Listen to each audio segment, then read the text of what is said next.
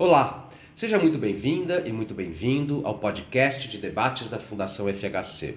Eu sou Otávio Dias, editor de conteúdo. Aqui você poderá ouvir uma versão condensada de nossos webinars.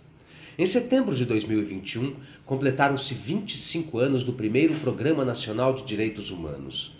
Desde a redemocratização, o tema vem sendo um divisor de águas na política do país e suas conquistas nas últimas décadas tornaram-se um dos principais alvos do bolsonarismo. Os direitos humanos estão em crise enquanto gramática, apropriada cada vez mais por grupos conservadores e enquanto utopia de transformação social, revelando aspectos de uma democratização incompleta. Como atualizar e avançar nesta agenda? Quais são as suas novas fronteiras? Para discutir esses desafios, a Fundação FHC convidou quatro especialistas no assunto. Denise Dourado Dora, advogada e diretora regional da Artigo 19, Oscar Vilhena Vieira, professor de Direito Constitucional e Direitos Humanos da FGV, Paulo Sérgio Pinheiro, professor da USP e presidente da Comissão Independente Internacional da ONU, e Tiago de Souza Amparo, advogado, professor da FGV e colunista da Folha de São Paulo. Você pode acessar o conteúdo completo de todos os webinars da Fundação FHC em nosso site www.fundacalfhc.org.br ou nas redes sociais Facebook, Instagram, YouTube, Twitter e LinkedIn. Eu fico por aqui. Até a próxima.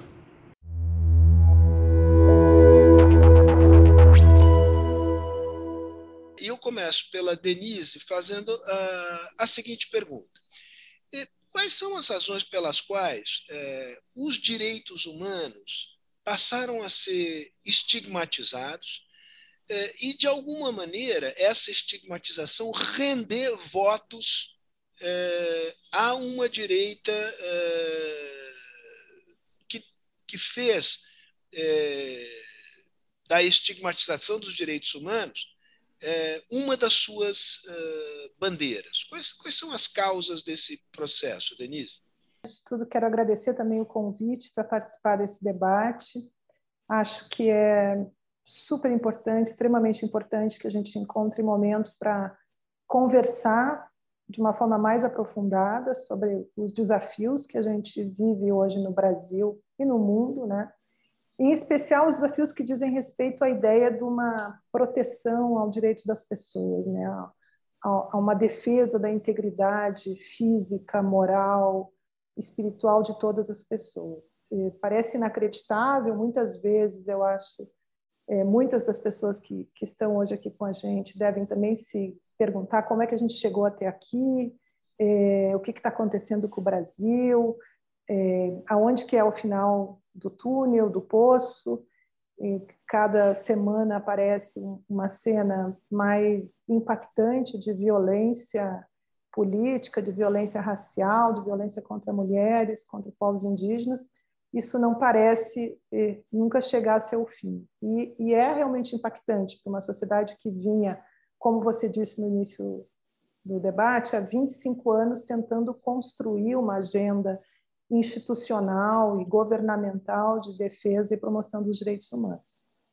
Agora, eu acho que se tem é, alguma possibilidade de que a gente aprenda nesse processo é realmente verificar essa revelação desse Brasil profundo e extremamente violento, né, racista e desigual, é, que se manifesta dessa forma com a ideia de que há mesmo pessoas a serem defendidas e pessoas que não. Pessoas que são merecedoras de direitos, de cuidados, de proteção do Estado, e pessoas que não, que podem ser atacadas, mortas, agredidas.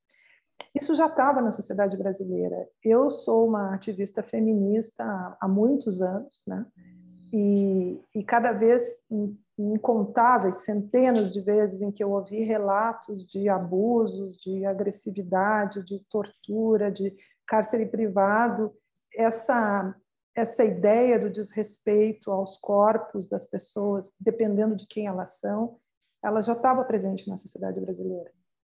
E, de certa forma, ela está um pouco presente na gênese do debate sobre direitos humanos desde muito tempo. Se a gente pensar o debate sobre é, direitos e liberdades da Revolução Francesa, 300 anos atrás, quem é que teria direitos, quem é que teria liberdades, quais foram a, a qual, foi a maioria da população que foi excluída disso, né?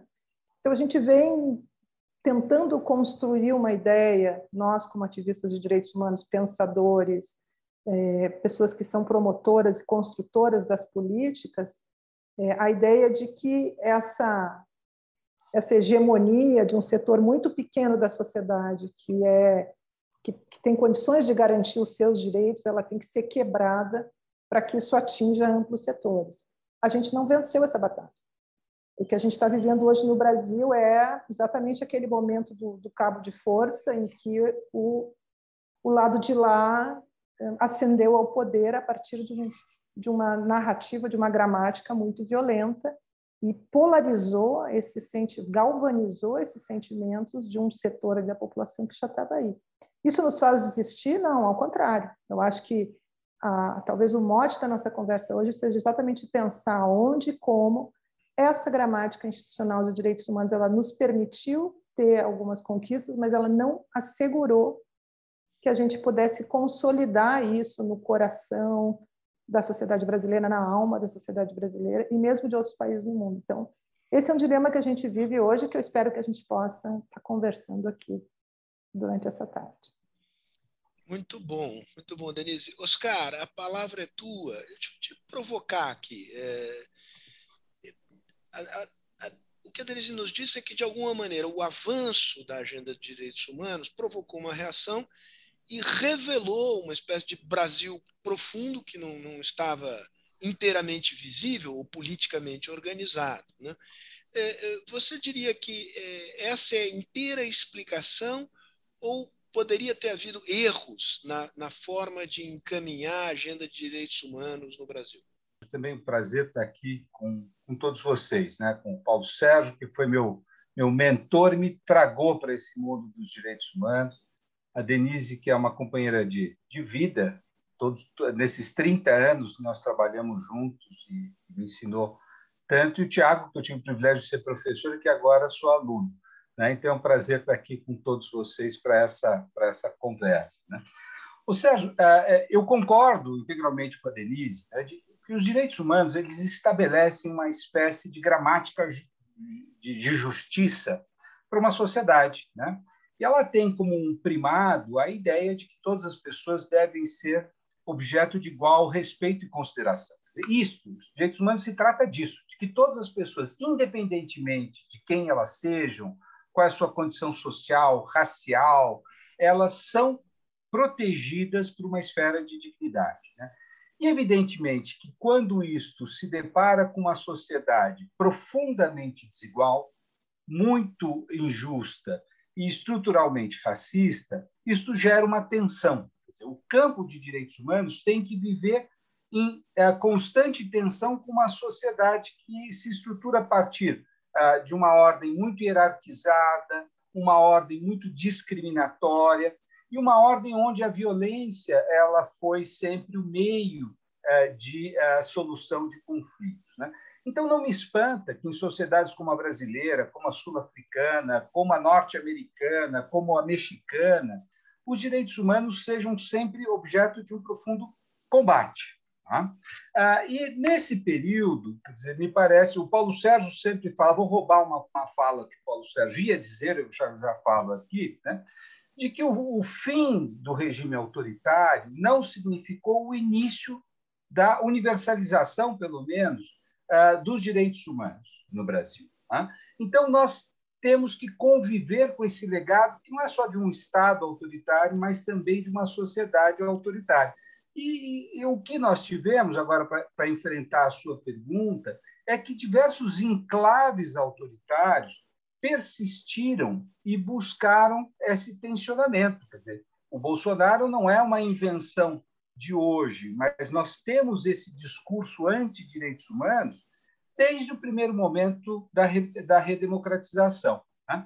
Bom, se você me pergunta, então, por que, que há tanta resistência? Eu acho que sim, há resistência na medida em que os direitos humanos avançam, na medida em que as ordens hierarquizadas vão sendo quebradas. Então, na medida que as mulheres avançam, que o movimento negro avança, a força da resistência também avança. Agora, sim, houve erros, eu acho que o erro foi, sobretudo, a insuficiência desse processo incremental ah, de direitos humanos que nós assistimos. Nós não fomos capazes de reformar esses silos de resistência aos direitos humanos, especialmente no âmbito da violência do Estado.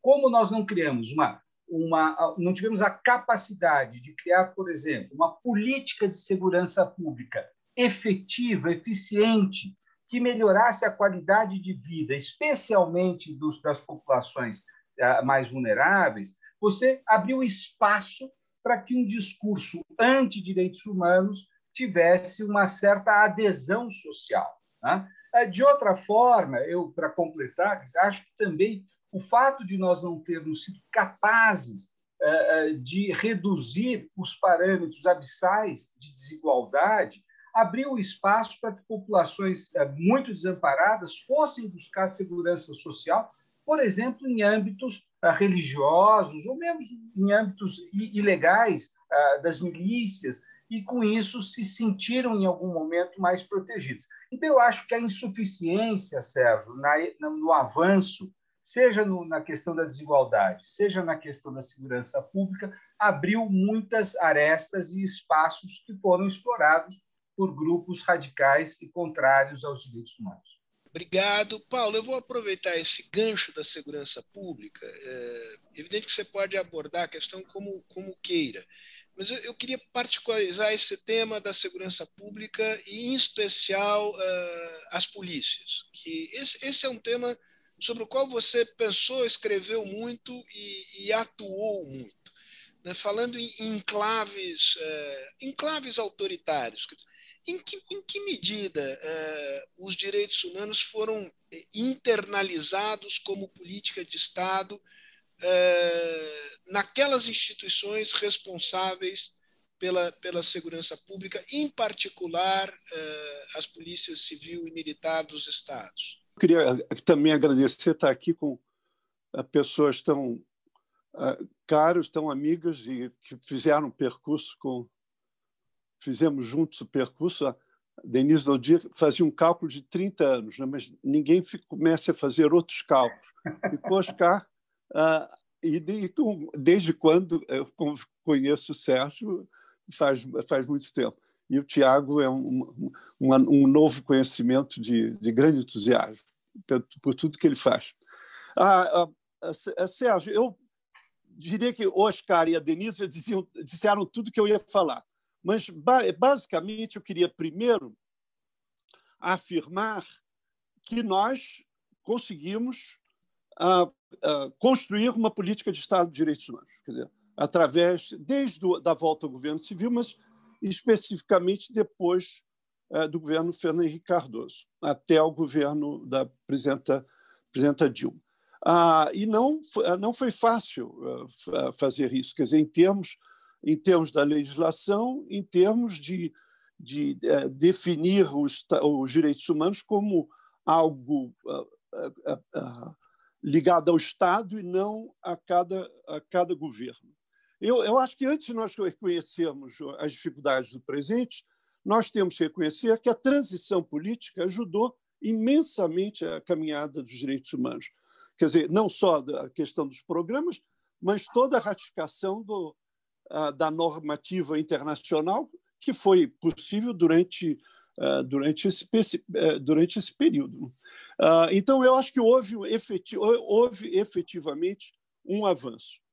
Por que, que nós chegamos a essa situação? O Oscar já disse, eu vou dizer com outras palavras, que eu acho que o que caracteriza a incompletude da nossa democracia, especialmente numa das áreas que você me convida a falar, que é o problema do monopólio da violência. Que a questão do Estado, e eu me lembrava no outro dia aqui que o meu primeiro manual de ciência política tinha a capa do Deus, do Deus Janus, que tem uma uma face positiva e uma muito deprimida. A face deprimida é que é o, o Estado é o detentor uh, da violência e a fase a fase alegre é aquele que implementa uh, os direitos humanos. Então, toda essa nossa luta opera num campo extremamente contraditório.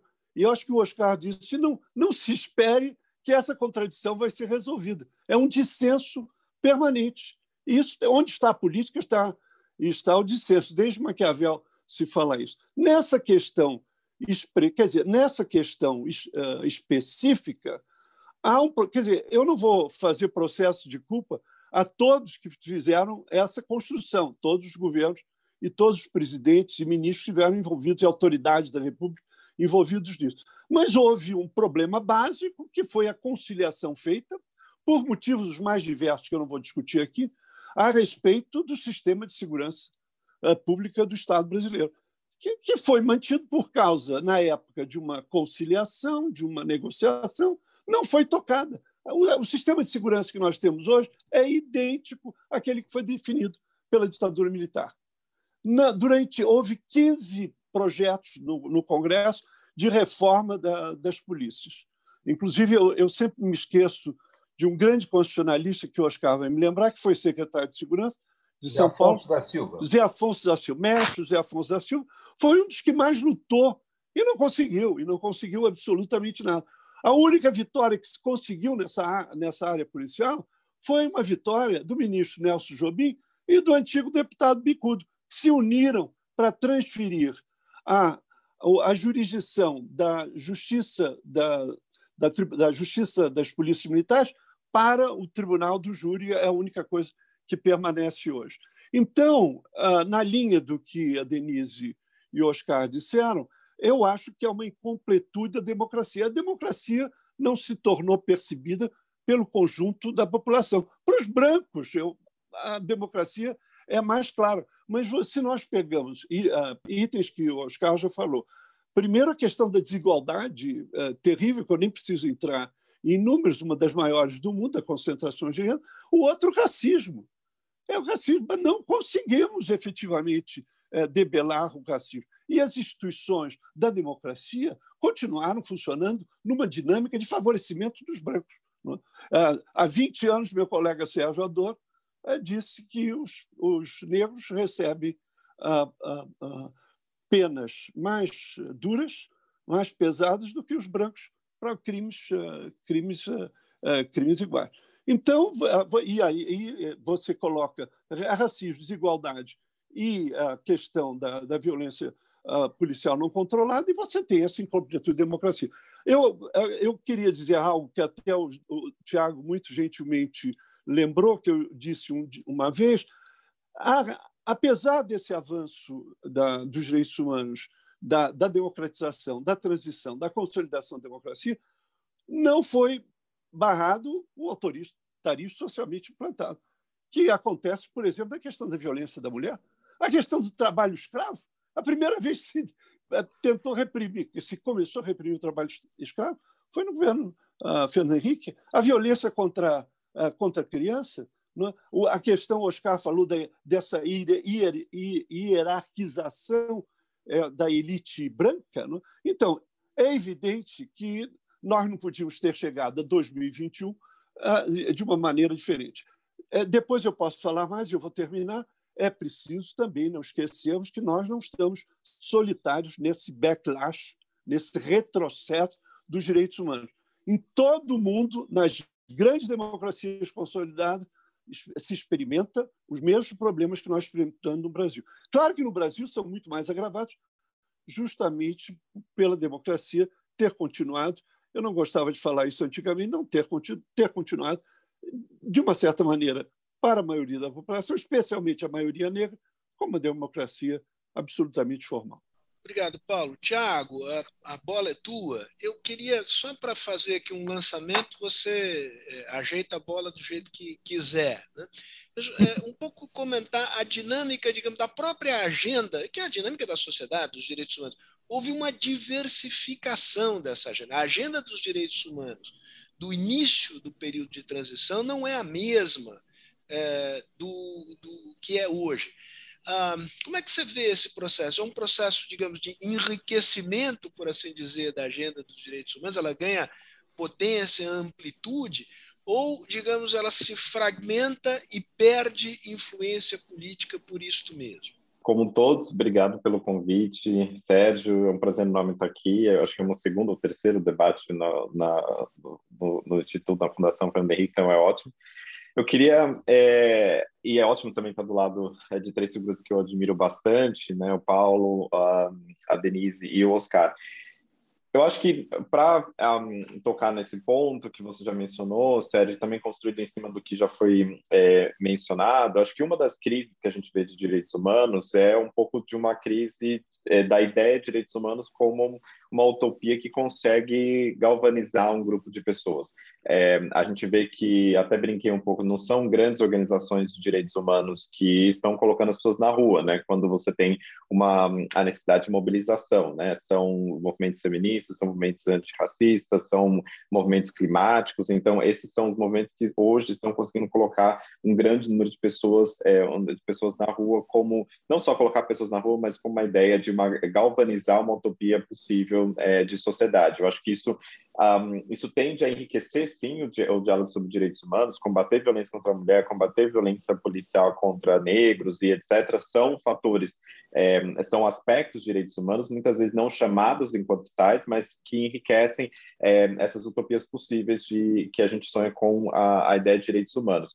Mas eu acho que eu adicionaria, além dessa crise de direitos humanos hoje, a gente tem, como já foi falado pelo Paulo, pelo, pelo Oscar pela Denise, é, uma certa também crise de uma democratização incompleta, né? A gente tem um país onde hoje eu abro o jornal e vejo o Delfim Neto falando que assinaria, que assinaria o AI-5, né? E, e, de novo, aquela época, um, então, isso já mostra uma democratização incompleta é, numa sociedade que não conseguiu enfrentar a, é, e está lutando ainda para enfrentar é, a, a, questão da, da, da, ditadura. E como também o Sérgio mencionou, é uma crise de uma democratização incompleta quando você tem um país ainda muito imbricado com o racismo estrutural e que mata, por exemplo, a polícia seis vezes mais do que a polícia dos Estados Unidos inteira é, por ano. Então a gente percebe, isso em números absolutos. Então a gente percebe que existe uma crise tanto de da ideia do conceito de direitos direitos humanos enquanto uma utopia possível e acho que também uma crise de uma de uma democratização incompleta no contexto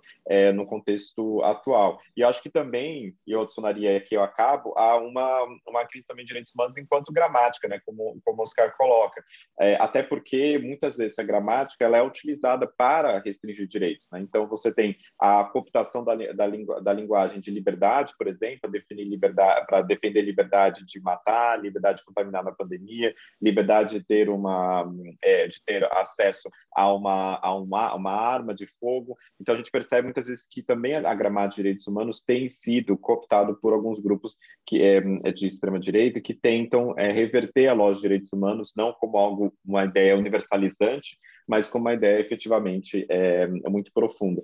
É, então, acho que são algumas das crises possíveis que a gente vê na, na, em direitos humanos e a gente precisa pensar como enfrentá-las é, daqui para frente.